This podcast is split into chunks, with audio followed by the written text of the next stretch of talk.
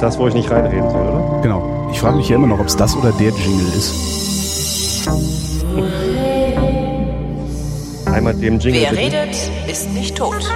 Ich finde halt, der Jingle klingt irgendwie falsch.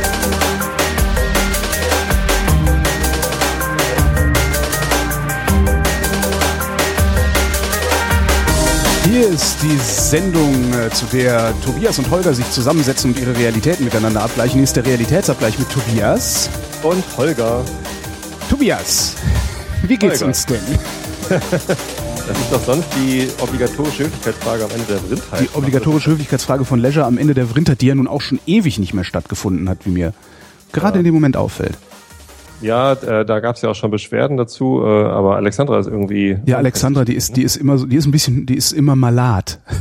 Naja, Die, die hat immer was. Immer hat sie Ja, was. du. Immer hat sie Ja. was. Tobi, wie geht's dir denn?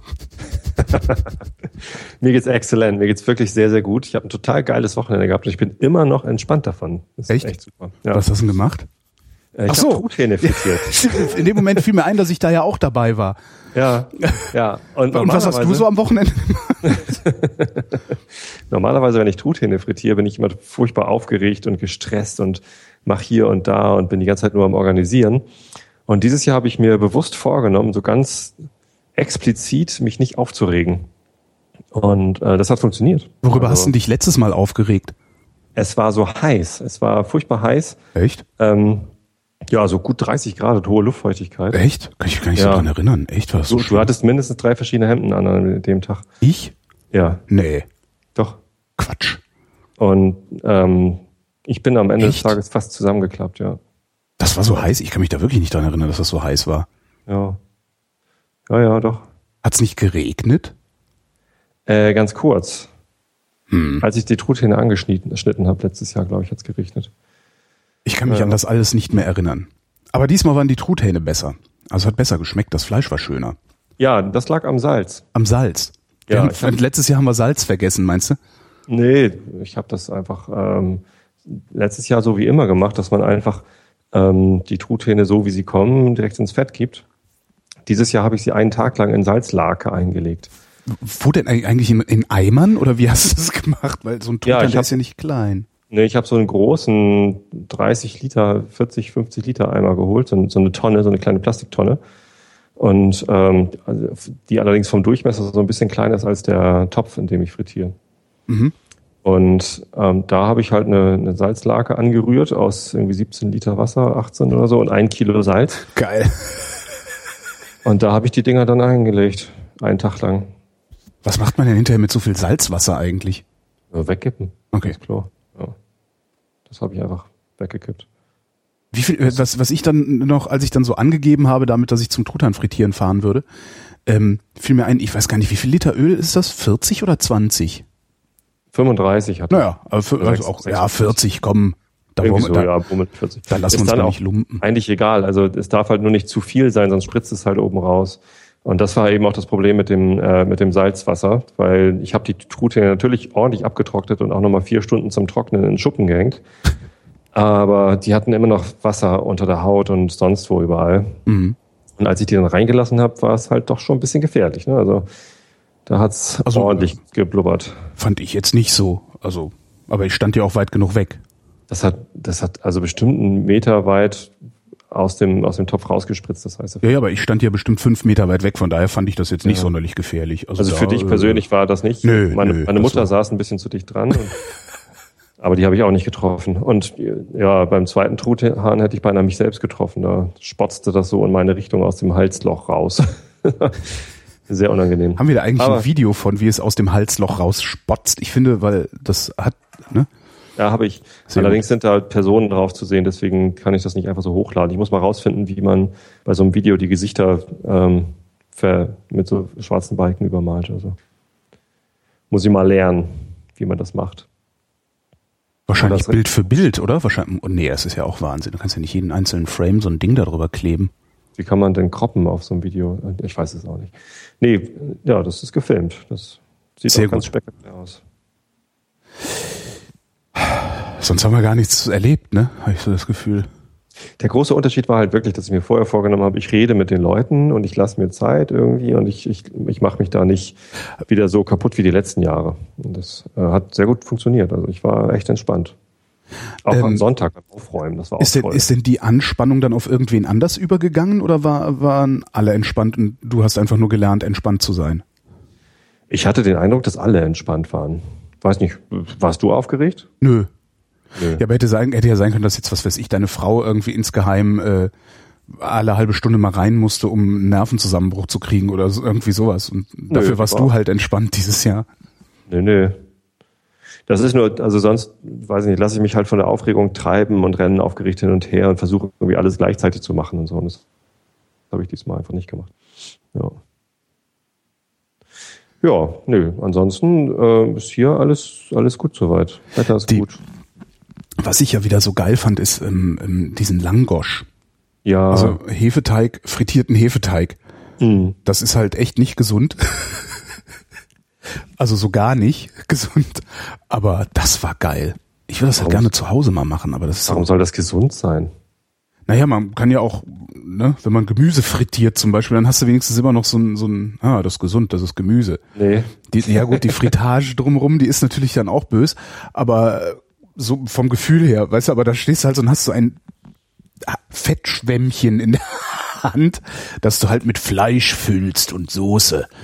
Und, ich glaube, also was du. Mann, war das geil was auch immer du frittierst, das ist hinterher nicht gesund. Da doch, doch, halt bestimmt. Fett drin. Nee, nee, das geht schon. Man muss nur das richtige ja. Fett nehmen. Das mit rechtsdrehenden, gesättigten Fettsäuren oder wie das heißt. Ich bin mir da sehr sicher. Omega-3-Fett, das hilft bestimmt. Gibt's das überhaupt? Ich glaube, es ist linksdrehend und ungesättigt, aber egal. Also, ja, kommt ja auch selber raus. Ich habe das billigste Öl vom Aldi genommen. Wobei ich habe sogar gemischt. Ich habe ein bisschen Rapsöl, ein bisschen Sonnenblumenöl, weil ich nicht genau wusste. Nur Rapsöl fand ich auch irgendwie komisch. Wieso? Weiß nicht. Ich finde, Rapsöl hat noch immer so ein bisschen Eigengeschmack. Mm. Das gefällt mir. Also, wenn ich irgendwie was anbrate in der Küche und dann nehme ich Rapsöl, dann hat das immer so einen komischen Eigengeschmack im Öl noch. Und das mag ich nicht so gern. Naja.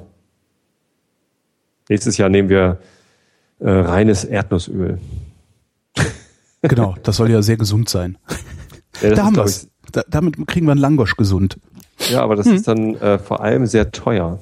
Ja. Hm. Äh, hm. ist ja nicht mein Geld. Hier, ähm, Hadas Handelsmann, keine Ahnung, warum das da steht.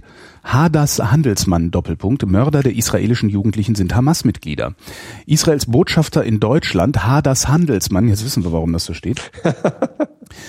Israels Botschafter in Deutschland Hadas Handelsmann hat das Vorgehen der israelischen Armee in den Palästinensergebieten verteidigt.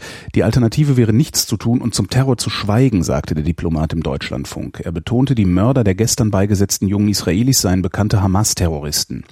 Es sei völlig klar, dass der Tat ein offizieller Befehl der Organisation vorangegangen sei. Dagegen meinte der Berater von Präsident Abbas Franji, für eine Beteiligung der Hamas gebe es keine Beweise. Dagegen spreche auch, dass sich die Hamas in der Vergangenheit immer zu ihren Aktionen bekannt habe, sagte Franji ebenfalls im Deutschlandfunk. Bisher hat niemand die Verantwortung übernommen. Heute wurde in einem Wald bei Jerusalem die Leiche eines arabischen Jugendlichen gefunden. In israelischen Medien ist von einem möglichen Racheakt rechtsgerichteter Israelis die Rede.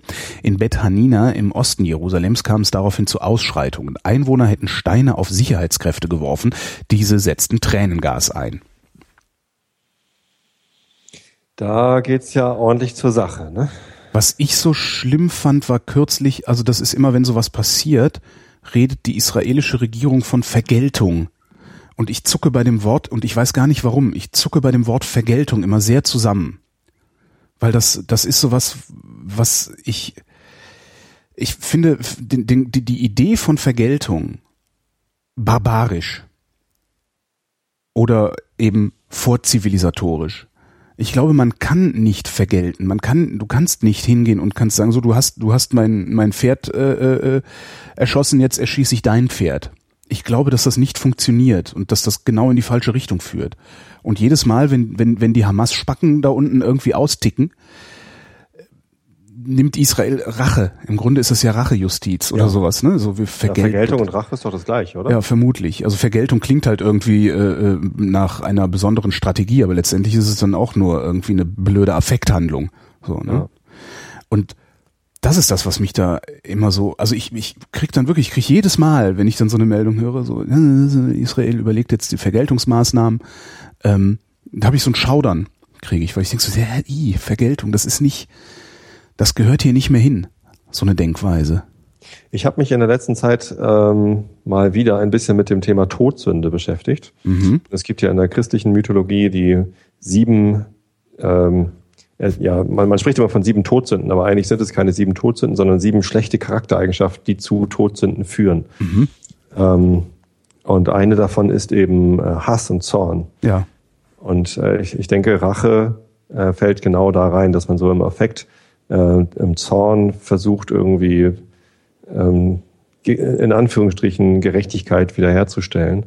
Und das ist einfach eine, eine ganz schlechte Sache. Also es führt zu nichts Gutem, wenn man diesen sieben wenn Charaktereigenschaften zu viel Raum lässt. Wenn man das auf persönlicher Ebene schon versucht, äh, also für, und das ist ja keine allein christliche Sache, sondern es gibt ja in vielen Religionen und Wertesystemen, dass, dass es halt die guten Charaktereigenschaften und die schlechten Charaktereigenschaften gibt, die man äh, entweder fördern oder bekämpfen sollte.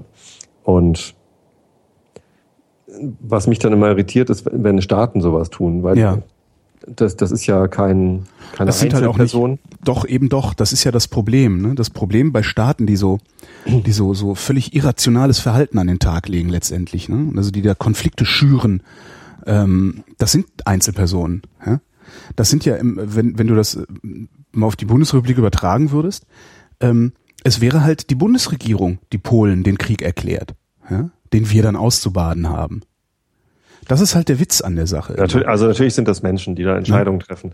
Aber Also das ähm, sind halt nicht eigentlich, eigentlich sollte es ja nicht eine Person alleine sein, die mit ihrem eigenen Gewissen einen Kampf durchführt und sich dann äh, zu irgendwas hinreißen lässt. Mhm. So wie, wie ich das irgendwie äh, bei den sieben schlechten Charaktereigenschaften ähm, sehe, sondern es ist irgendwie eine Gruppe von Menschen, die ein gemeinsames Ziel verfolgt, einen gemeinsamen Auftrag hat oder sonst irgendwie was Mhm. und dann im Sinne oder im, zum, zum Ziel einer gemeinsamen Sache irgendwas entscheidet. Und da fällt es mir auch total schwer, ähm, so irrationale Gefühlsregungen wie, wie Hass und Zorn und Rachegelüste als, als Motivation für irgendwas zu sehen, Mhm. sondern da, also ich denke dann immer gleich, mh, Vergeltungsschläge sind ja wahrscheinlich nicht dazu da, um, um Zorn zu befriedigen, sondern um den vermuteten Zorn der Gesellschaft ähm, zu, zu befriedigen. Also das. wahrscheinlich, wahrscheinlich denkt, die, denkt die Regierung, ja, wir müssen jetzt was tun, damit die Leute uns toll finden und uns wieder wählen oder so. Ja, beziehungsweise auch damit der Gegner uns nicht schwach findet. Ne? Das ist halt so Ja. ein bisschen wie, wie, äh, wie ich auf Twitter sofort Leute blocke, die mich einmal doof anquatschen. Ja? Weil ich Ja. davon ausgehe, dass sie das immer wieder tun. So. Mhm. Ich könnte natürlich dir auch, denen auch dermaßen einen einschenken, dass sie sich nicht mehr trauen, mich dumm anzuquatschen. Das ist ja, glaube ich, die, eher die Idee. Ne? So, so, so Bußgeld. Ne? So das, also die Mhm. Vergeltung ist das Bußgeld des militarisierten Staates. So irgendwie, weil letztendlich, ähm, ne, so, weiß ich nicht, du schießt irgendwie, also ne, aus, aus irgendeinem Palästinensergebiet äh, fliegen die Raketen auf Israel. Ähm, das nimmst du zum Anlass, die in Schutt und Asche zu bomben, Mhm. damit sie einfach fürs nächste Mal wissen, wenn du wieder eine Rakete schießt, dann kommt hier halt wieder ein Flugzeug und legt deine Stadt in Schutt und Asche. Das ist halt wie Bußgeld, ne? Wenn du nochmal zu Ja. schnell fährst, musst du halt nochmal 50 Euro zahlen. Ja, oder es wird richtig teuer. Oder es Äh, wird richtig hast teuer, schon, genau. Hast schon irgendwie zwölf Punkte oder so. Genau, genau. Ähm, nur geht, das geht natürlich um, um, um Individuen zu disziplinieren. Ja, da, da geht das. Also hier, komm, 100 Euro, weil du zu schnell gefahren bist. Fahr noch mal zu schnell, komm nochmal 100 Euro. Und dann, ne, dann machst du achtmal, dann ist der Lappen weg. Ähm, ich glaube nur nicht, dass das bei Menschengruppen geht. Ich glaube nicht, dass man Menschengruppen ähm, ja, auf so eine Weise diszipliniert bekommt oder gesteuert bekommt, indem du ne, in Gewalt androhst, weil du hast innerhalb dieser Menschengruppe immer einen oder zwei, die komplett geistesgestört sind und bei denen diese Drohung überhaupt nicht ankommt. Ja, dazu muss ich, dazu muss ich halt auch nur mal irgendwie auf die Straße gucken, wie viele Leute bescheuert Auto fahren und wirklich riskant Auto fahren und zwar nicht nur ihr Leben riskieren, sondern alle anderen Leben auch. Und das sind ja oft Leute, die äh, schon, was weiß ich, wie viele Punkte auf, auf der Karte haben und so. Und die interessiert das gar nicht. Also die sind überhaupt nicht in der Lage, so weit zu denken. Ich oh. habe ich hab so jemanden im Bekanntenkreis. Impulskontrollproblem, ähm, Taxifahrer, äh, ne, rastet regelmäßig aus, äh, durfte neulich mal acht Monate lang äh, nicht Taxi fahren, weil er in, ne, weil er irgendwie aus dem Auto gesprungen und einem eine äh, ist und einem eine gelatzt hat. Oh Gott. Äh, also so, weißt du? Der ja. hat schon im Knast gesessen. Ähm, der, dem, dem ist das nicht zu erklären. Also dem, ne, und der, der weiß ganz genau. Und, und der, letztens war wieder was, wo der sagte, dem hau ich auf die Fresse, ich hab so die Schnauze voll. Und ich habe gesagt, Alter, du haust dem natürlich nicht auf die Fresse. Ja? Sonst fährst du nämlich wieder acht Monate nicht Taxi. Oder nie wieder. Oder kommst wieder in den Knast. Ja, aber der begreift das nicht, der flippt halt jedes Mal wieder aus. Das heißt, du, du musst natürlich, wenn du hingehst und ähm, einer, einer Gruppe von, was weiß ich, äh, äh, mehreren, mehreren tausend Menschen androhst, dass du ihre Häuser platt schießt, wenn sie sich noch einmal als Gruppe daneben benehmen, äh, funktioniert halt nicht, weil du wirst immer äh, eine Handvoll äh, von diesen Typen finden, die aus dem Taxi springen und Fußgänger verprügeln oder sowas. Die, die wirst halt nicht los. Darum kann das nicht funktionieren, was die da vorhaben. Diese Idee von Vergeltung, glaube ich, kann wirklich nur individuell funktionieren. Und selbst da glaube ich nicht wirklich dran, dass das, äh, also. Na, die Drohung muss groß genug sein, ne? Du, du hast, was, du hast mein Fahrrad geklaut, ich breche dir ein Bein. Oder weißt du so, halt irgendwie, ne, klau mir noch mal ein Fahrrad, dann säge ich dir das Bein ab. So, ich, ich glaube, wenn die Drohung groß genug ist, dann könnte das funktionieren. Aber auch da ist immer wieder das Problem, es ist halt nur eine Drohung. Und wenn ich dann nicht da bin oder meine Säge weg ist, klaut er mir halt trotzdem das nächste Fahrrad. Weil es ist ja keine Säge, du Idiot. Das heißt, es ist halt dieses, diese, diese alte Sache, dass du, dass du mit Druck keine nachhaltige Verhaltensänderung bewirkst. Das funktioniert halt nicht. Mit Druck erzeugst du nur Gegendruck. Genau. Nur kurzfristig ändert, ändert jemand sein Verhalten, ne? aber langfristig halt nicht. Geh nicht durch diese Tür, sonst setzt's was. Okay, okay. Sobald Papa mal nicht da ist, guckst du, was hinter der Tür ist. Ja. Dann sagst du, wenn du von der Tür wegbleibst, gibt's Geld. Erzeugst also einen Sog in eine andere Richtung. Ähm, Funktioniert's eher, wobei es mit dem Geld. Wahrscheinlich guckst du ja, dann trotzdem, wenn Papa weg ist. Na klar, ich meine, das Vergleich. ist ja auch nur extrinsische Motivation. Ja, ne? das, ja. Äh, irgendwie muss man halt versuchen, eine intrinsische Motivation zu finden, das nicht zu tun, was da ist. Und das, das macht man am besten nicht mit Druck, sondern mit Erklären, warum das wohl eine scheiß Idee war. Aber ich glaube, also das ist natürlich in, auf diesen Fall, ähm, dass da äh, israelische Jugendliche entführt und getötet worden sind, äh, da kann man nicht hingehen und sagen, hey, das fanden wir übrigens nicht so toll, weil eigentlich möchten wir, dass wir in Frieden leben können und jetzt lasst uns mal bitte hier in Ruhe und so. Das funktioniert da natürlich nicht. Also da, da muss man ja ganz woanders anfangen. Ja. Dieses, dieses gemeinsame Nebeneinanderleben oder Miteinanderleben und miteinander auskommen, äh, davon sind die, glaube ich, noch meilenweit entfernt da.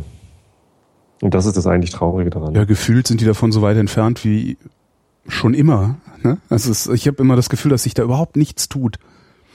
Dann kommt mal wieder ein neuer US-Präsident, der macht dann mal wieder einen Vermittlungsversuch. Dann fliegt ja. mal wieder ein Außenminister, ein deutscher Außenminister darunter, macht dann wieder einen Vermittlungsversuch. Dann ist hier wieder was, da wieder was, aber, aber irgendwie, es geht halt nicht weiter. Auf einmal werden wieder Leute getötet und der ganze Wahnsinn ja. geht von vorne los. Und dann bauen sie da so eine Mauer hoch ja, wo, wo alle Welt sagt, sag mal, habt ihr, habt ihr noch alle Tassen im Schrank, Freunde? Ja? Ähm, wo man dann nochmal separat äh, denen ein paar hinter die Löffel geben muss, äh, weil sie die Mauer nicht auf ihr Staatsgebiet, sondern auf palästinensisches Gebiet gebaut haben, jedenfalls in Teilen, was eine Unverschämtheit ist. Mhm. Stellt sich aber raus, die Mauer ist fertig, die Anschläge gehen zurück. Ja, scheiße. Ja. Weißt du, das ist halt auch scheiße. Weil du willst halt, du willst ja keine Mauern bauen. Eigentlich will man nicht, dass das funktioniert. Die Frage ist jetzt immer noch, gehen die Anschläge zurück, weil die Mauer da steht? Oder sind die sowieso zurückgegangen? Kann natürlich auch sein, dass das nur zeitlich korreliert. Aber wie willst du es rausfinden? Also für, für, für, für die Öffentlichkeit sieht es halt sowieso so aus, als wäre die Mit Mauer schuld darin. Dass es, ja, genau. Könnte AB-Test machen, äh, im einen Teil von Israel Mauer hochziehen und dann genau. nicht. Und dann, dann mal gucken, wie viel Tote es hinterher gibt. Ne? Ja. Das nennt man, das ist ein Kollateralschaden. Ja. Nee, da, ja, da gab es ja gerade bei, bei, bei Facebook die große Aufregung mit dem, mit dem Psychotest, der da durchgeführt worden ist. Ne? Ja, den hatten wir letztens auch in der Wissenschaft. Mhm. Ja, also ich, ich weiß nicht, irgendwie wer geht denn ernsthaft davon aus, dass das, was man sieht, wenn man auf Facebook.com geht, äh, wirklich das ist, also was die Freunde einem mitteilen wollen? Mm, so das spontan würde ich jetzt sagen, 90 Prozent der User dort. Ja, aber also das, dass das nicht funktionieren kann, ist doch auch schon, schon seit langem klar. Ja, ja. Und das ist ja auch schon seit, seit längerem bekannt, dass äh, das Facebook filtert. Also die, die sortieren um und filtern raus. Also mhm. Also wenn, wenn jemand was schreibt äh, auf Facebook, dem, äh, dem ich zwar vielleicht folge oder mit dem ich äh, befreundet bin, der aber ganz selten was schreibt oder auf den ich selten reagiere, weil Facebook will natürlich, dass man reagiert, dass man Aktion, ja. Aktionen durchführt ja, dann zeigen sie es halt entweder gar nicht oder erst an, wenn ich weiter runter scrolle. So, und das, das ist ja schon länger so. Und sich jetzt aufzuregen, dass sie da gezielt einen Psychotest machen, mit äh, der die Emotionen versucht zu beeinflussen, tja. Also sie wollten, ja, naja, das ist eine Überraschung. Ja, ja, also das wundert mich auch nicht. Also ich würde von, von so einem Dienst wie Facebook überhaupt von all diesen Diensten grundsätzlich erwarten, dass sie versuchen, mich zu manipulieren, weil das ist halt deren Geschäft. Ja. Ne? Ja. Manipulation ist deren Geschäft. Die Diskussion, ähm, die ich an der Stelle, also bei dieser, bei dieser Psychostudie, äh, wirklich sinnvoll finde, ist die nach der ähm, wissenschaftlichen Ethik. Ähm, da sind nämlich Menschen zu Probanden geworden, ohne dass sie dem, dem zugestimmt haben. Das ja? sind sie aber die ganze Zeit. Das sind sie nicht die ganze Zeit. Doch. Ähm, nein, nein, nein, nein. Sobald du das Internet benutzt. Nein, nein, nein, nein, nein. Nee, bist du nicht Proband einer Universitäts. Studie. Du, da, wenn du Wissenschaft betreibst, du hast ja. ja. wenn du Wissenschaft betreibst, es gibt ja äh, einen Satz Regeln, ne? ähm, ist, ist der zu erwartende Schaden äh, wesentlich geringer als der zu erwartende Nutzen dieser Forschung und so weiter. Und an die solltest du dich halten. Also das, ne, sonst ist die Forschung fragwürdig. Und zwar schon bevor du überhaupt die Studie designst, ist sie fragwürdig. Und was, ich glaube, Cornell war es, die Universität, die da mitgemacht hat, was die nicht gemacht haben, meines Wissens jedenfalls nicht, ist, sie haben die Probanden nicht informiert, dass die Probanden Probanden sind. Und das ist hochgradig unredlich. Die Diskussion finde ich sehr, sehr wichtig, dass die geführt wird.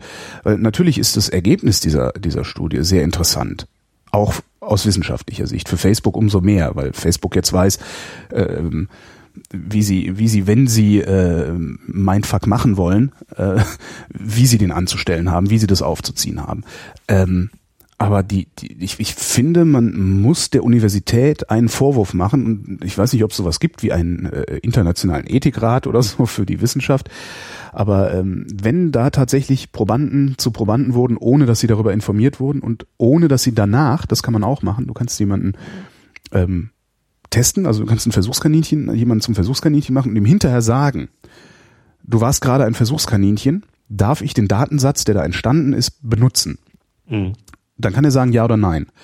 Ähm, wenn die das auch nicht gemacht haben, dann finde ich, sollten die mindestens einen Schlag von Kopf kriegen. also, oder auf die Finger. So, legen Sie mal Ihre Hand hier hin, liebe Cornell University, klatsch.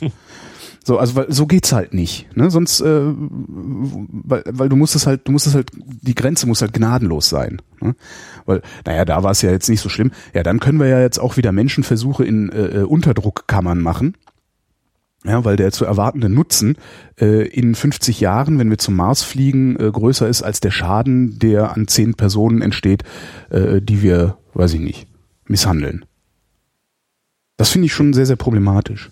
Also der Unterschied ist dann tatsächlich, dass es um eine Universitätsforschung ging, also eine wissenschaftliche Studie und nicht um äh, eine, eine Marktstudie. Genau.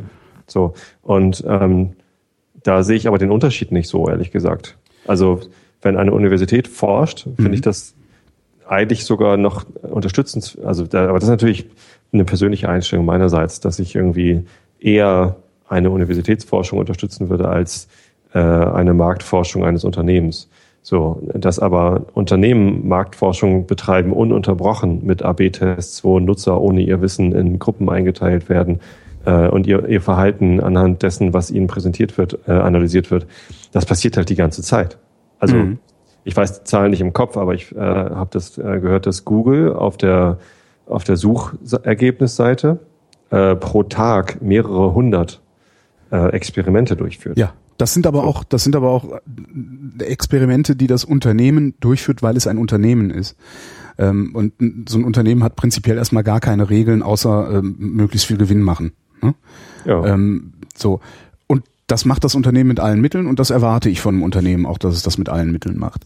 Wenn ich aber äh, die Wissenschaft hernehme, also die Methode Wissenschaft mhm. nehme und sage, das ist die einzige Möglichkeit, die wir haben, zuverlässig Erkenntnis zu, neue Erkenntnis zu produzieren, ähm, muss ich dem Ding irgendwelche, irgend, irgendwelche Regeln geben. Ansonsten kann ich kann ich mit der Begründung, ne, es geht ja, wir, machen das ja, um neue Erkenntnisse zu produzieren, es dient ja allen, mhm. kann ich, Achtung, Nazi-Vergleich, kann ich KZ-Experimente rechtfertigen. Und ich kann nicht KZ-Experimente rechtfertigen können dürfen. Nee, das geht nicht, das stimmt. Das heißt, ich muss irgendwo muss ich eine Grenze einziehen. Wenn ich sage, okay, Google, äh, Google, äh, ne, Google macht da irgendwie Heizefeiz mit mir, da kann ich immer nur sagen, okay, dann gehe ich jetzt mal von Google weg. Aber äh, wenn eine ganze Methode, das ist halt der, der Unterschied, finde ich. Es ist eine ganze Methode, die da, die da äh, fragwürdig wird. In dem Moment, wo du dich nicht an, an ethische Standards hältst. Ja. Hm. Wie ja, dem gut, auch sei. Den, den, Zaun kann man wahrscheinlich sowieso nicht AB Genau. AB-Mauer. Wie dem auch sei, Zahl der Unfälle in Deutschland hat sich 2013 erhöht. In Deutschland haben sich im vergangenen Jahr rund 2,4 Millionen Verkehrsunfälle ereignet. Das sind 0,5 Prozent mehr als 2012, teilte das Statistische Bundesamt in Wiesbaden mit. 2013 sei das unfallreichste Jahr seit der Wiedervereinigung gewesen. Die Zahl der Verkehrstoten sank auf 3.339. Holger? Wenn der zu erwartende Schaden niedriger ist als der zu erwartende Nutzen, dann ist es egal, wie viele verrecken. Ne? Hm. Was wolltest du sagen, dass ich die Fußballmeldung ignoriert habe? Richtig, du hast nicht die letzte Meldung vorgelesen. Kann ja, weil das halt keine Meldung ist. Belgien Wo und Argentinien. denn da die Regeln? Du musst dich auch an die Regeln halten. Belgien und Argentinien im Viertelfinale. Das hat eh ja. jeder mitgekriegt. Ja. ja. Da, ich habe die Spiele nicht gesehen. Ja. Punkt. ähm, ich bleibe jetzt einfach immer mit meiner Stimme oben damit ich nichts sage genau. und denke, es kommt noch was und dann ist die Verbindung wieder abgebrochen. Genau. Nee, ähm, das ist eine Meldung. Es hieß nämlich am Anfang der Fußball-Weltmeisterschaft, dass ähm, die, die ähm, europäischen Mannschaften keine Chance hätten, sondern nur die südamerikanischen Mannschaften haben überhaupt eine Chance weiterzukommen. Ähm, und die europäischen Mannschaften wären außen vor. Jetzt gucken wir mal, wer im Viertelfinale ist. Unter den acht besten Fußballnationen der Welt sind Frankreich, Deutschland, Belgien und die Niederlande. Also vier von acht sind europäisch. Mhm. Das ist schon interessant, dass zuerst gejammert wird, oh, Spanien scheidet aus, oh, Italien, oh, England. Da interessiert sich doch kein Mensch für äh, englischen Fußball. So, ich meine, klar ist die Wiege des Fußballs, bla bla bla. Ja, aber, ähm, aber dass die Italiener ausgeschieden sind, ja, das ist eben so. Ja. Nee, ich, also ich habe ja. schon Spaß an der Fußballweltmeisterschaft, weil es so schön ähm, so schön ausgeglichen ist und, und auch so überraschende Sachen passieren. Ich meine, Deutschland gegen Algerien im, im Achtelfinale, das war schon echt eine spannende Partie, weil die Algerier einfach überraschend gut waren. Da hat irgendwie also die meisten, mit denen ich gesprochen habe, gesagt, ja, ja, Deutschland gewinnt das natürlich ganz klar, irgendwie 5 zu 0, das ist irgendwie gegen Algerien, die können ja nichts. Äh, Pustekuchen. Also das war eine echt knappe Kiste. Mir ist diese WM ja echt egal. Habe ich, hab ich letzte Woche dachte ich, was ist eigentlich mit mir los? Warum interessiert mich das denn so sehr nicht? Mhm. Das ist schon wirklich faszinierend. Ich habe es immer noch nicht rausgefunden, aber es ist mir eigentlich ist mir auch egal, warum mir das egal ist. Es ist halt egal und in zwei Wochen ist sowieso vorbei. Ja. Das meiste, was ich äh, über die WM nachdenke, ist, wenn ich mit dem Motorrad unterwegs bin, dass ich hoffe, dass nicht eins von diesen dämlichen Fähnchen abfliegt und mir in der Brust landet, irgendwie so schwock. Ja. Weißt du? Das ist, das ist eigentlich das, wo ich am meisten drüber nachdenke. Ja. Ja. Nee, äh, ist mir wurscht. Also ich, ich habe es bisher, also ich weiß nicht, bisher hatte ich irgendwie immer irgendwas zu tun, wenn ein Spiel lief. Oder also ich, ich weiß nicht, ja, ich würde halt keine Verabredungen absagen, nur um so ein Spiel zu gucken. Äh, nö, weiß nicht. Berührt mich gerade nicht dieses Jahr das ging mir beim, beim Truthahn-Frittieren auch so. Da, da gab es irgendwie Achtelfinale Brasilien gegen ja. Mexiko. Zum Elfmeterschießen, ja. da bin ich da mal hingegangen. Ja, genau. Und dachte auch, oh mein Gott, warum schreit dieser eine Mann denn da so rum? Das ist ja furchtbar. Und äh, war dann auch froh, als es vorbei war. Das Geschrei oder das Spiel? Das Geschrei. Ich kann das nicht, ich kann das nicht nachvollziehen, warum Leute dann irgendwie vor der Glotze sitzen und schreien, als äh, würde irgendwie die Welt untergehen oder so. Das ist mir ja, sehr, halt sehr fremd. Das ist mir trotzdem fremd. Also das, fand das nicht so schlimm. Oder meinst du mich? Ich habe doch gar nicht geschrien. Nee, du hast nicht geschrien. Nee. Ähm, ja, ach, WM. Ich, ich habe erstaunlich viel Spaß an der WM. Ganz, also mir geht's genau andersrum äh, als dir. Das ist irgendwie, äh, eigentlich habe ich mehr Spaß an der Weltmeisterschaft, als ich erwartet hatte. So. Aber äh, ja, egal genug ist es mir auch, das stimmt schon. Naja, nee, aber ähm, okay, wenn du, wenn du meinst, das ist keine Meldung, Zahl der Unfälle in Deutschland. Ich habe letztens zum ersten Mal Kontakt aufgenommen mit dem Statistischen Bundesamt. Mhm. Habe die angeschrieben wegen ihrer Studie, äh, dass im Jahre 2012 14.551 Menschen am Alkoholkonsum gestorben sind. Wohingegen 14.000? Das ist ein bisschen wenig. Naja, ähm, also sich, sich unmittelbar totgesoffen oder also weil ich kenne ich also die die letzten Zahlen die ich gehört habe Alkoholtote also an den Folgen des Alkoholkonsums verstorben waren irgendwie 70 60 70.000 irgendwie sowas. Nee das ist also Todesfälle aufgrund äh, Alkoholkonsums. Also Leberzirrhose Herzversagen und ähm, das sind nur, also, nur 14.000 das ich das erscheint ja. mir sehr sehr wenig immerhin mehr als viermal so viele wie Verkehrstote. Ja. So. Und das fand ich eine ganz interessante Meldung. Ich habe mich dann halt dafür interessiert, äh, wie viele von den Verkehrstoten waren eigentlich besoffen. Also weil äh, äh, Moment, also, Moment. Wie viele von den wie viele von den Betrunkenen, du meinst, wie viele von den äh, tot durch Alkohol sind im Richtig. Verkehr gestorben? So rum. Okay. Also es heißt ja immer, äh, don't drink and drive. Ja. Das Gefährlichste am Alkohol ist dann noch am Straßenverkehr teilzunehmen. Äh, ist offenbar nicht der Fall weil ähm, das Gefährlichste am Alkohol ist eben der Alkohol, das ist ein Nervengift. Mhm. und nicht dann noch zu fahren, aber dann natürlich, wenn man alkoholisiert fährt, ist es nochmal gefährlicher. Und da habe ich das äh, Bundesamt, äh, Statistische Bundesamt angeschrieben und gefragt, ob ich da was kriegen kann. Und dann äh, habe ich auch relativ schnell eine Antwort bekommen äh, mit einem PDF und das PDF war aber dann nicht die Statistik, sondern das PDF war eine Anleitung, wie ich auf deren Webseite die richtige Statistik finde. Klicken Sie hier, klicken Sie da, äh, geben Sie hier das ein. Sehr lustig. Äh, mit dem Hinweis, ähm, die Studie darf selbstverständlich ähm, für Öffentlichkeitsarbeit verwendet werden, immer mit dem Hinweis auf die Studie bitte. Mhm. Also ne, die, die wollen halt, dass man darüber spricht, über ihre Ergebnisse, äh, wollen aber auch, dass man sagt, wo, wo, wo die Quelle ist. Und wie viele haben sich jetzt betrunken totgefahren? 300 und ein paar, also keine 400 Menschen sind im Straßenverkehr wegen, äh, also unter Al Alkoholeinfluss gestorben. Mhm. In, Im ganzen Jahr 2012 in Deutschland. Und dann ist es wahrscheinlich, also ich hatte mich halt vorher gefragt, in welcher Statistik sind die denn drin? Sind die in der Statistik der Todesfälle durch Alkoholmissbrauch oder sind die in der Statistik der Verkehrsunfälle drin? Na, beides. Äh, nee, ich glaube nur letzteres, ehrlich gesagt. Sondern in der ersten, in der 14.551, sind diese 300 äh, nicht mit drin. Das, ja, klar, die sind ja nicht, ja gut, die sind ja nicht an Alkohol gestorben. Nur indirekt. Ja. ja. Ich finde 14.000 so wenig, also ich kann mir das immer noch nicht vorstellen. Ich finde es ganz schön viel. Also naja, ist, klar, es ist viel, aber es ist halt ja. fünfmal weniger, als ich erwartet hätte, ähm, nachdem was ich weiß ich nicht, vor Jahren halt mal irgendwo gelesen habe. Hm. Gestern, gestern ging auch irgendwie die Zahl äh, rum, äh, wie viele Menschen an Suizid verstorben sind. Mhm. Und das waren irgendwie 9000, zwischen 9 und 10.000. Ich habe die Zahl mhm. nicht genau im Kopf. Auch ganz interessant. Ich finde das schon, was, was ich so, äh, ich wüsste jetzt halt gerne mal, das finde ich halt ein bisschen schade, dass, dass der Deutschlandfunk das nicht, nicht einordnet. Ähm, Zahl der Verkehrsunfälle. Also was, was, rechn, was, was ist ein Verkehrsunfall?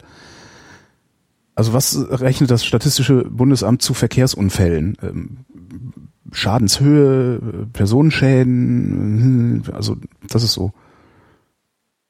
Würde, würde ich gerne mal wissen. Also, also ich würde das, halt auch das erwarten, dass jemand das der so eine Nachricht. Auf. Ja, ja, klar, aber ich würde halt erwarten, dass jemand, der so eine Nachricht bringt, das wenigstens dann auch einordnet, weil das ist ja der Job der Journalisten. Einordnung. Ja. Ein bisschen schade. Ja, naja. ja. Naja, nee, aber also da kannst du dir, ähm, ich kann dir das PDF gerne weiterleiten, wie man auf der Webseite des Statistischen Bundesamtes die richtigen äh, Dinge findet. Ja, mach mal. Die Schlüssel wenn die darüber, wenn die darüber ein PDF äh, machen müssen, dann scheint das ja nicht besonders gute Usability zu haben, das Ding, ne? Es ging eigentlich. Also ich kam mir so ein bisschen verarscht vorher. Ach so, okay. Man kann das finden. Ähm, ja, die, die schlüsseln das ganz genau auf nach, hier ist nur Sachschaden entstanden, hier ist Personenschaden entstanden im Rahmen von äh, leichte Verletzung äh, und auch schwere Verletzung und so weiter und so fort. Todesfälle aufgrund von ähm, Verkehrsunfällen wurde auch gesagt, wie das gezählt wird. Innerhalb von einem bestimmten Zeitraum sind die Betroffenen verstorben und sowas. Alles. Also steht alles ziemlich genau da. Mhm. Ja, müsste man halt lesen als Journalist. Wir kriegen ja. jetzt Drohnen, hast du mitgekriegt? Von der Leyen will Drohnenpläne im Bundestag vorstellen. Verteidigungsministerin von der Leyen hat sich grundsätzlich dafür ausgesprochen, die Bundeswehr mit Kampfdrohnen auszurüsten. Die CDU-Politikerin sagte der Süddeutschen Zeitung, in jedem Einzelfall solle der Bundestag über die Bewaffnung der unbemannten Flugzeuge mit Präzisionsraketen entscheiden. Für Auslandseinsätze der Bundeswehr sollten die Kampfdrohnen zunächst geleast werden. Ihre Vorstellung will die Ministerin am Nachmittag in einer aktuellen Stunde im Bundestag erläutern. Ähm, ich habe die Tage mit Christopher Lauer wieder eine Sendung aufgenommen. Mhm. Äh, und der hat da was sehr, sehr Schlaues gesagt. Ähm, das sind nämlich ferngesteuerte, das sind eigentlich ferngesteuerte Killermaschinen. Mhm. Wenn wir das mit Panzern machen würden, würden, würden die Leute, würden die Leute aufschreien. Ja, wenn wir sagen, wir machen jetzt ferngesteuerte Panzer und die lassen wir so rumfahren. Dann würden alle sagen, oh mein Gott, das können wir doch nicht tun. Wir machen ferngesteuerte Killerflugzeuge und keiner sagt was. Und alle finden das völlig normal. Ich finde das schon, ey, es ist äh, wirklich, ich finde sowieso dieses ganze Drohnenbusiness sehr, sehr, sehr bizarr. Also das finden irgendwie, scheinen alle Politiker und so, die scheinen alles völlig normal zu finden, dass wir ferngesteuerte Flugzeuge rumfliegen lassen, die dann mal eben Hochzeitsgesellschaften ab, abknallen. Ja, weil da war bestimmt schon ein Terrorist dabei. Das äh, also irgendwie haben wir sie nur alle. Interessanterweise ähm, hat wer war denn das? Irgendwer hat da schon, dazu schon Stellung bezogen und gesagt, ja, äh, Drohnen sollten wir unbedingt anschaffen, aber äh, die dürfen natürlich nur eingesetzt werden, wenn der Bundestag das beschlossen hat. Ja, sicher. So, der Bundestag beschließt, dann wird das, kommt das halt wieder irgendwie abends um zwölf, legen ja. sie das dann dahin und dann gilt es als beschlossen, weil niemand opponiert hat. Ich glaube, wenn man Drohnen einsetzen will, um zum Beispiel die Sicherheit der, der Streitkräfte sicherzustellen, dann muss man das auch schnell machen. Da kann man nicht auf den Bundestagsbeschluss Stimmt, warten. Ja, das auch ähm, jemand anders hat gesagt, äh, wir, wir, dürfen auf gar keinen Fall äh, zulassen, dass diese Drohnen äh, selbst entscheiden, wen sie töten. so anhand eines Algorithmus. Ja, früher oder später wird das passieren. Ähm, ja, aber auch das ist doch Quatsch. Aber also, also es passiert ja jetzt schon. Ne? Du hast ja jetzt schon diesen, diesen, ne? also der Algorithmus, der da, der da greift, lautet, ähm, das Handy der Zielperson befindet sich in dieser Menschengruppe, Feuer. Es ist ja schon ein Algorithmus. Und das kann man halt auch prima automatisieren, dass man äh, der Drohne nur noch sagt, welches Signal sie anpeilen soll, bevor sie feuert. Ich weiß nicht, ob man sich damit rausreden kann. Also als Verantwortlicher im, äh, im ähm, wie heißt das? Ähm, weiß nicht. Ministerium, Verteidigungsministerium. Verteidigung. Wir erklären dann in anderen Ländern die Verteidigung. Äh, dass man einfach sagt, naja, aber die dürfen halt nicht, nicht autark entscheiden, sondern es ist immer im Befehl eines des Bundestages vielleicht sogar. Ich glaube, damit kann man sich da nicht rausreden. Das ist einfach eine Technologie, die man da anschafft. Ähm, die halt auch hervorragend dazu geeignet ist, im Inland äh, eingesetzt zu werden. Gehackt zu werden auch. Also Davon mal ganz abgesehen. Geiles Angriffsziel. Ne? Wenn da Hacker ja. reinkommen, dann können die Schiffe versenken spielen. Ja, vor allen Dingen, wenn es eine deutsche Drohne gibt, die ist dann ja wahrscheinlich auch irgendwie so hier von irgendwie einer dieser komischen Großfirmen, die ständig IT, all, alle IT-Projekte verkacken, die man nur verkacken kann. Ja. Äh, von daher kann es gut sein, dass dann irgendwann mal wieder so der BTX-Hack oh, einer Drohne, ja. der Predator-Hack. Ja. Oh Mann. Das würde mich halt auch nicht wundern. Also diese Dinger kannst du halt überall einsetzen. Die kannst du prima im Inland einsetzen, die sind leise, die sind unauffällig, ne? die fliegen vergleichsweise hoch kann man schon mal bringen. Ne, wenn jetzt irgendwie so, so, so ein Hubschrauber äh, fliegen lässt oder irgendwelche Jets fliegen lässt, die sind halt ein bisschen auffälliger. Das hört das, man und so. Aber wenn du so das Interesse daran kann ich übrigens gut verstehen. Also, äh, dass die, die Bundesregierung sowas haben will. Ja, natürlich. Ähm, ist, ist total verständlich. Ich frage mich übrigens, warum äh, Terroristen die Dinger noch nicht nutzen.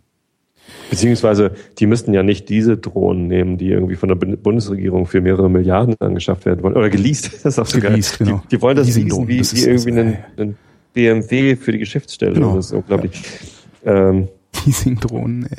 Leasing-Drohnen. Nee, aber ähm, also man könnte ja auch mit einem einfachen ferngesteuerten Hubschrauber oder Flugzeug könnte man ja auch Waffen irgendwo hinbringen, die dann Probleme bereiten. Also ich stelle mir das relativ einfach vor, mit einem ferngesteuerten Hubschrauber irgendwie eine kleine Sprengladung irgendwo jo. hinzubringen, wo man dann mit Kamera äh, irgendwie hinsteuert.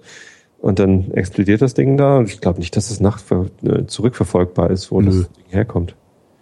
Deswegen, äh, also das, wenn, wenn ich Angst vor Terroranschlägen hätte, was eigentlich nicht der Fall ist, dann hätte ich Angst vor sowas.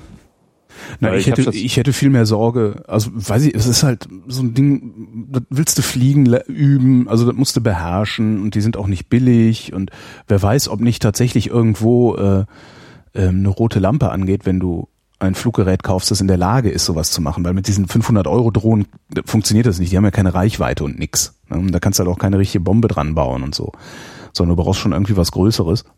Kann ja sein, dass da automatisch äh, der weiß ich nicht, militärische Abschirmdienst oder was der Geier wer in, informiert wird, wenn so ein Ding gekauft wird. Könnte ich, also würde mich nicht wundern. Äh, ja. Also, weil wo kommen wir denn dahin, wenn hier jeder einfach irgendwie Fluggerät kaufen kann? Hm? Also es ist ja verboten, man darf nicht in der Stadt mit solchen Dingen rumfliegen zum Beispiel. Mhm. Also ins Hamburger, Hamburger Rathaus kommst du da äh, nicht rein, ohne dich strafbar zu machen. Aber ob, die, ob man dich dabei erwischt, ist halt die Frage. Das, das würde mich echt mal interessieren. Ich glaube eher nicht, ehrlich gesagt.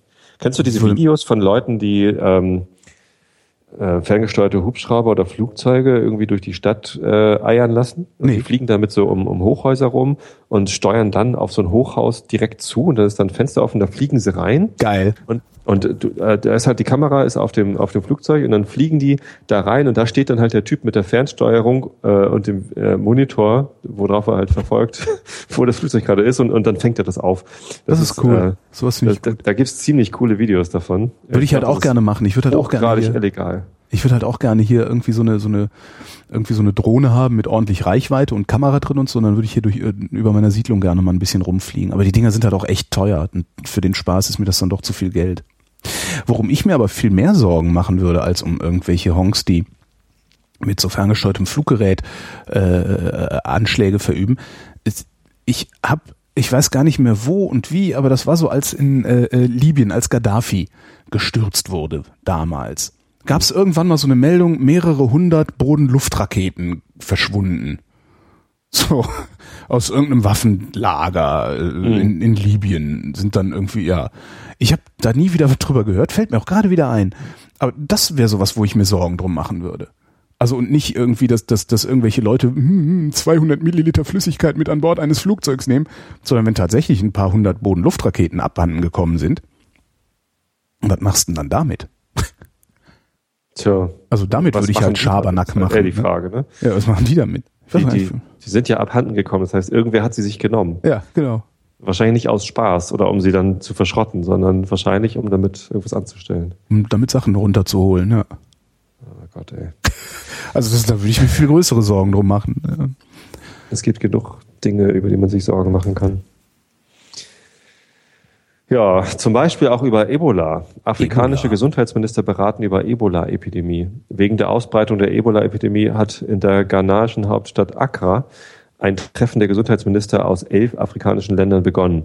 Ziel der zweitägigen Konferenz ist es, einen Aktionsplan für den Kampf gegen die hoch ansteckende Krankheit zu beschließen. Das Treffen, an dem auch internationale Experten teilnehmen, findet auf Initiative der Weltgesundheitsorganisation statt. Nach deren Angaben haben sich seit dem Ausbruch der Krankheit fast 800 Menschen infiziert. Rund 500 von ihnen sind daran gestorben. Betroffen sind die westafrikanischen Länder Guinea, Liberia und Sierra Leone. Tja. Habe ich letztens äh, in der Tagesschau gehört. Ja, das greift da um sich und die haben auch ein echtes Problem, weil äh, die Gesundheitsversorgung in diesen Ländern nicht so besonders gut ist und die ähm, die Einwohner dort das nicht, nicht wirklich einschätzen können, wie gefährlich das ist, dann irgendwie daran Verstorbene einfach irgendwie noch im Haus liegen zu lassen oder irgendwie selber zu beerdigen und so. Ähm, aber wir müssen uns keine Sorgen machen, dass das hier nach Europa äh, rüberkommt, weil es da zu wenig ähm, Berührungspunkte gibt. Aha. Das, das heißt Mücke, ne? Ist es irgendwie über Mücken übertragen oder wie wird das nee, übertragen? Körper, Körperkontakt, Körperflüssigkeit. Ah. Also das hygienische heißt, Bedingungen sind letztendlich dafür verantwortlich, ob es da eine Epidemie gibt oder ob nicht. Weil impfen äh, geht, ja. glaube ich, nicht, ne? Ja, genau. Man kann nicht impfen und man kann es auch nicht heilen. Ja. Das ist halt so ein. Ist, so es, ist das immer tödlich? Ich weiß es gar nicht. In äh, 80 Prozent der Fälle, oh ja. glaube ich. Oder 90. Irgendwie, also es ist äh, schwer, schwer. Ich finde es ganz interessant, warum das eine Nachricht ist. Würde mich jetzt wieder interessieren, weil es ist echt weit weg. Wir haben nichts damit zu tun. Und es sind, ne, um äh, ein wunderbares Zitat aus dem Film Hotel Ruanda zu bringen, This is Africa. Nobody cares about Africa. Hm. Why do we care about this in Africa? Das verstehe ich nicht. Also, ne? Ist es, ist eine, es ist eine Epidemie und die machen sich halt wirklich Sorgen darum, dass das noch größer wird. Ne? Jetzt ja. sind 500 Menschen gestorben. Ähm, es könnte zu einer deutlich größeren Katastrophe werden. Ja, aber was schert mich das? Also mich schert ja auch nicht die Katastrophe, die wir da unten anrichten, indem wir Öl fördern zum Beispiel. Da sterben mit Sicherheit mehr als äh, 800 Menschen. Hm. Das sind so, ne, das interessiert mich ja einen feuchten Kehricht. Die Bürgerkriege, die da unten sind, scheren mich nicht. Ja, die kommen nämlich so gut wie nie in den Nachrichten. Das kannst du jetzt endlos fortsetzen. Warum kommt dieses Afrika-Thema? Und nicht die anderen Afrika-Themen. Das ist immer, ich finde das immer wieder interessant. Ich würde am liebsten würde ich da gerne sitzen in diesen Redaktionskonferenzen, in denen beschlossen wird, was was eine Nachricht ist und was nicht, und ähm, immer fragen, warum das so ist, um dann um irgendwann zu verstehen, wie die das machen. Ich unterstelle natürlich, dass sie wissen, was sie tun. Ja. Naja, ich weiß es nicht, aber ich finde, ich finde halt eher äh, schwierig, äh, dass wir sagen, naja, aber wir müssen uns darum keine Sorgen machen. Also von wegen so, ja, ja, da ist was. Mhm. Ähm, aber ja, habt mal keine Angst, Leute, das kommt hier nicht her, weil es gibt dort keinen Tourismus oder so. Das ist irgendwie, finde ich auch traurig, dass wir es darauf sprechen. Da, na wieso? Also das ist doch aber das Einzige, was uns dann wirklich zu interessieren hat. Kann uns das gefährlich werden? Man kann ja auch drüber reden, wie kann man da helfen oder äh, was, was sind es für Umstände, die dazu führen, dass diese Epidemie dort ausbricht? Oder, ja, das, kann, das ist dann die zweite Frage. Naja. Aber das, das berührt ja dann auch wieder den Komplex, was scherzt uns denn, ist doch in Afrika. Ich glaube ja, man kann aus all diesen Informationen was lernen. Ne? Also, dass man überlegt, okay, äh, die haben halt einfach ähm, zu wenig Erfahrung mit ansteckenden Epidemien oder so in den Dörfern dort und ja, zu geringen Bildungsstandard oder keine Ahnung was oder zu viel Rituale oder was auch immer. Ne? Ich meine, es ist halt immer schwierig, Gesellschaften zu verändern. Das haben wir immer wieder als Thema hier. Mhm. Und die Gesellschaft dort sieht halt vor, dass Verstorbene halt erstmal im Haus aufbewahrt werden und dann irgendwann irgendwo beerdigt werden oder so. Ähm, und jetzt kommt aber halt eine Horde westlicher Ärzte und sagt, nee, nee, diese Toten müssen wir anders behandeln und jetzt müsst ihr mal hier alle Mundschutz aufsetzen, mhm. so, weil das sonst eine Epidemie wird und die kommen, haben halt einen schweren Stand da. Ja, wie willst du es auch jemandem vermitteln, der äh, vermutlich auch einen ganz anderen Blick auf die Welt hat? Epidemie, hä? Das ist halt. Epidemie interessiert dich halt, äh, wenn du dich als große Gesellschaft begreifst. Mhm. Wenn du aber sowieso ähm, ja im Wesentlichen auf deine Familie fokussiert bist äh, und vielleicht noch dein Dorf oder irgendwie sowas, dann ist das halt schwierig, eine Epidemie überhaupt zu verstehen, würde ich mal vermuten. Tja. Zumal du ja wahrscheinlich dann auch noch, ich weiß gar nicht, wie es so aussieht, aber die, die werden jetzt auch nicht so, so gute Kommunikationssysteme haben, dass, äh, weiß nicht, Sierra Leone, äh, Liberia, ich sag mal, ideologisch oder ideell so nahe ist, wie, äh, keine Ahnung, Deutschland, Polen zum Beispiel. Könnte ich mir auch nochmal vorstellen. Also ne? blinde reden von der Farbe jetzt gerade hier. Weil ja. was wissen wir schon über Afrika, außer dass da 800 Leute an Ebola gestorben sind? Echt wenig. Ja. Einen Fernsehbericht gesehen, wo Leute in Dörfern wohnen und ja. Und schon wissen wir alle, dass der Afrikaner in Dörfern wohnt und mit Ärzten nicht klarkommt. Ne? Ja, ja, ja, ja. Das Wetter.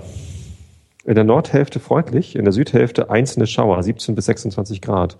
Im Nordosten und Süden vereinzelt Schauer und Gewitter, sonst überwiegend freundlich. Werte zwischen 17 Grad an der Küste und 26 Grad im Saarland. Morgen, ähm, was haben wir denn? 3. Juli 2014. Meist sonnig, 18 bis 30 Grad. Die weiteren Aussichten am Freitag leicht bewölkt oder sonnig. Später im Westen und Südwesten einzelne Schauer und Gewitter. 25 bis 33 Grad. Das war der Realitätsabgleich. Wir danken für eure Aufmerksamkeit.